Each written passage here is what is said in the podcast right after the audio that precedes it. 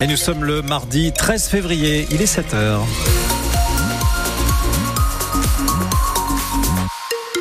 Température proche de zéro, voire légèrement négative en certains endroits. Et un peu de brouillard ce matin. Bulletin complet après le journal. Le journal avec Alexis Arad et ce matin, Alexis, on nous explique comment est régulée la population de pigeons à Reims. Et eh oui, parce que l'on vous a parlé euh, de ça, c'était en milieu de semaine dernière, la chanteuse Stone du duo Stone et Chardin qui avait interpellé Arnaud Robinet à propos des méthodes de la ville pour tuer les pigeons. La municipalité de Reims utilise des cages et du gaz, une méthode jugée indigne par l'association de défense des animaux PAZ dont elle est euh, la porte-parole. Claire Tchecaglini s'est penchée sur la question. Si le cri n'est pas effrayant, il n'en est pas moins émis par un envahisseur, le pigeon, qui aime nicher notamment sous les toits des édifices religieux.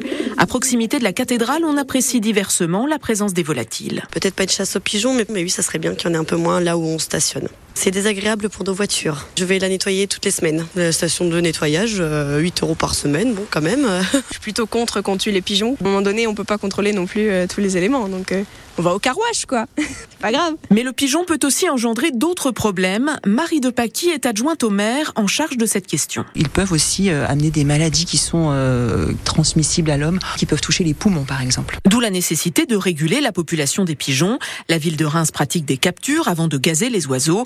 L'association PASS de défense des animaux milite, elle, pour des pigeonniers contraceptifs. Stéphane Lamar, son président. Il y a un coût de 20-25 000 euros mais vous pouvez avoir 200 pigeons qui peuvent se reproduire à l'intérieur et c'est à ce moment-là que la main de l'homme va intervenir en secouant l'œuf. Ou à défaut, on peut même percer les œufs pour éviter toute naissance. La ville étudie actuellement la mise en place de ce type de dispositif, tout comme le fait de donner du maïs contraceptif aux volatiles. Et ces pigeons, alors, est-ce qu'ils vous courent sur le haricot ou est-ce que euh, leur présence ne vous gêne pas, euh, au contraire, dans nos villes et villages? On en discute à 8h10. Appelez-nous 03 26 48 2000. La FNSEA et les jeunes agriculteurs reçus aujourd'hui par Gabriel Attal, une dizaine de jours après les annonces du Premier ministre.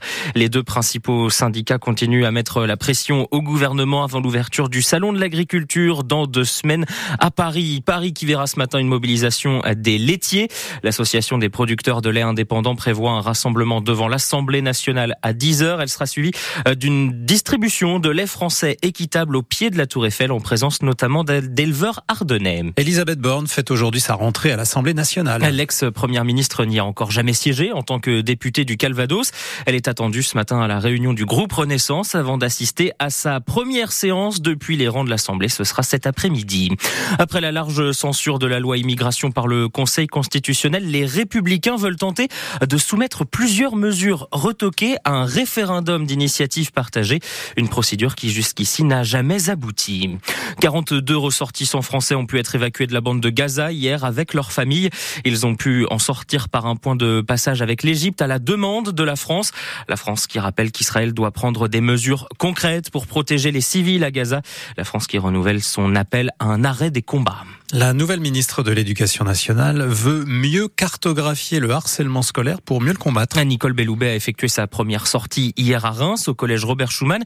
Elle y a dévoilé les résultats de l'enquête nationale menée depuis novembre dans tous les établissements français.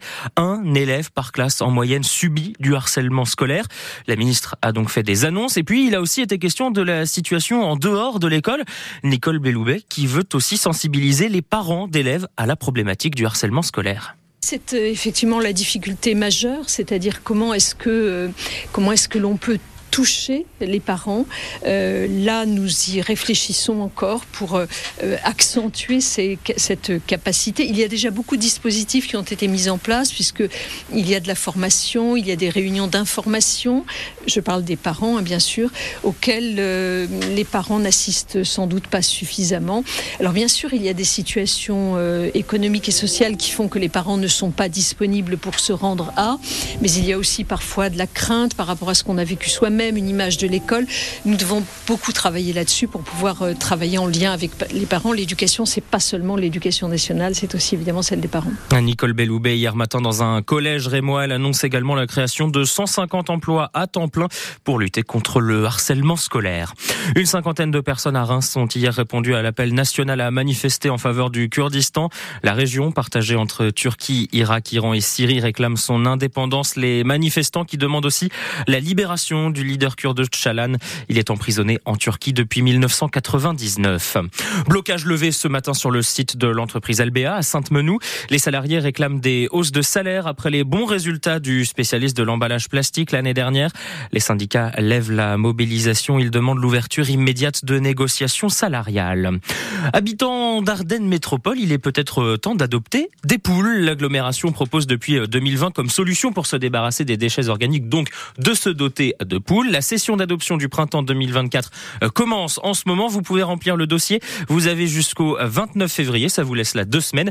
Alors, il faut avoir l'espace suffisant et un poulailler. Toutes les modalités sont à retrouver sur le site d'Ardennes Métropole. 7h06 sur France Bleu Champagne-Ardenne. Les vins de Champagne s'exposent au Wine Paris. Le plus grand salon professionnel du vin en France. Plusieurs milliers d'exposants sont réunis cette année. Il y a les grandes maisons de champagne, bien sûr, mais aussi 18 vignerons indépendants de Champagne réunis sur un grand stand. L'idée de cet emplacement commun vient de Christine Sevillano. C'est la présidente de la Fédération des vignerons indépendants de Champagne. Elle participe pour la cinquième année consécutive à ce salon. En fait, on était quelques vignerons indépendants euh, intéressés hein, pour participer à Wine Paris. Et puis, euh, bah, l'idée de faire un stand mutualisé euh, a été assez rapide finalement. Donc, on a commencé à 8 en 2020, donc juste avant le Covid. Et aujourd'hui, on est 18 vignerons indépendants participant sur le même stand vignerons indépendants de Champagne. Pourquoi c'est important d'avoir fait un stand mutualisé comme ça? Déjà parce qu'on est beaucoup plus visible quand on est plus nombreux. En plus, là, voilà, on peut se réunir hein, sous le logo euh, vigneron indépendant de Champagne. C'est important parce que ça prouve que ce sont des vins d'artisans faits de A à Z. Et ça permet aussi de voir un petit peu euh, bah, les tendances euh, du marché parce que euh, même si nous, euh, les vignerons indépendants, évidemment, on est un peu les papes du circuit court puisque euh, on vend en direct aux particuliers, notamment sur les salons bah, des vignerons indépendants aux particuliers.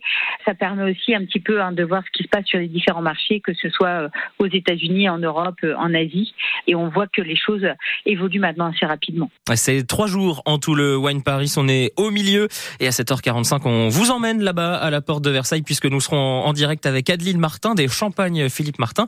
Elle nous raconte son expérience puisque c'est la première fois qu'elle participe à ce salon.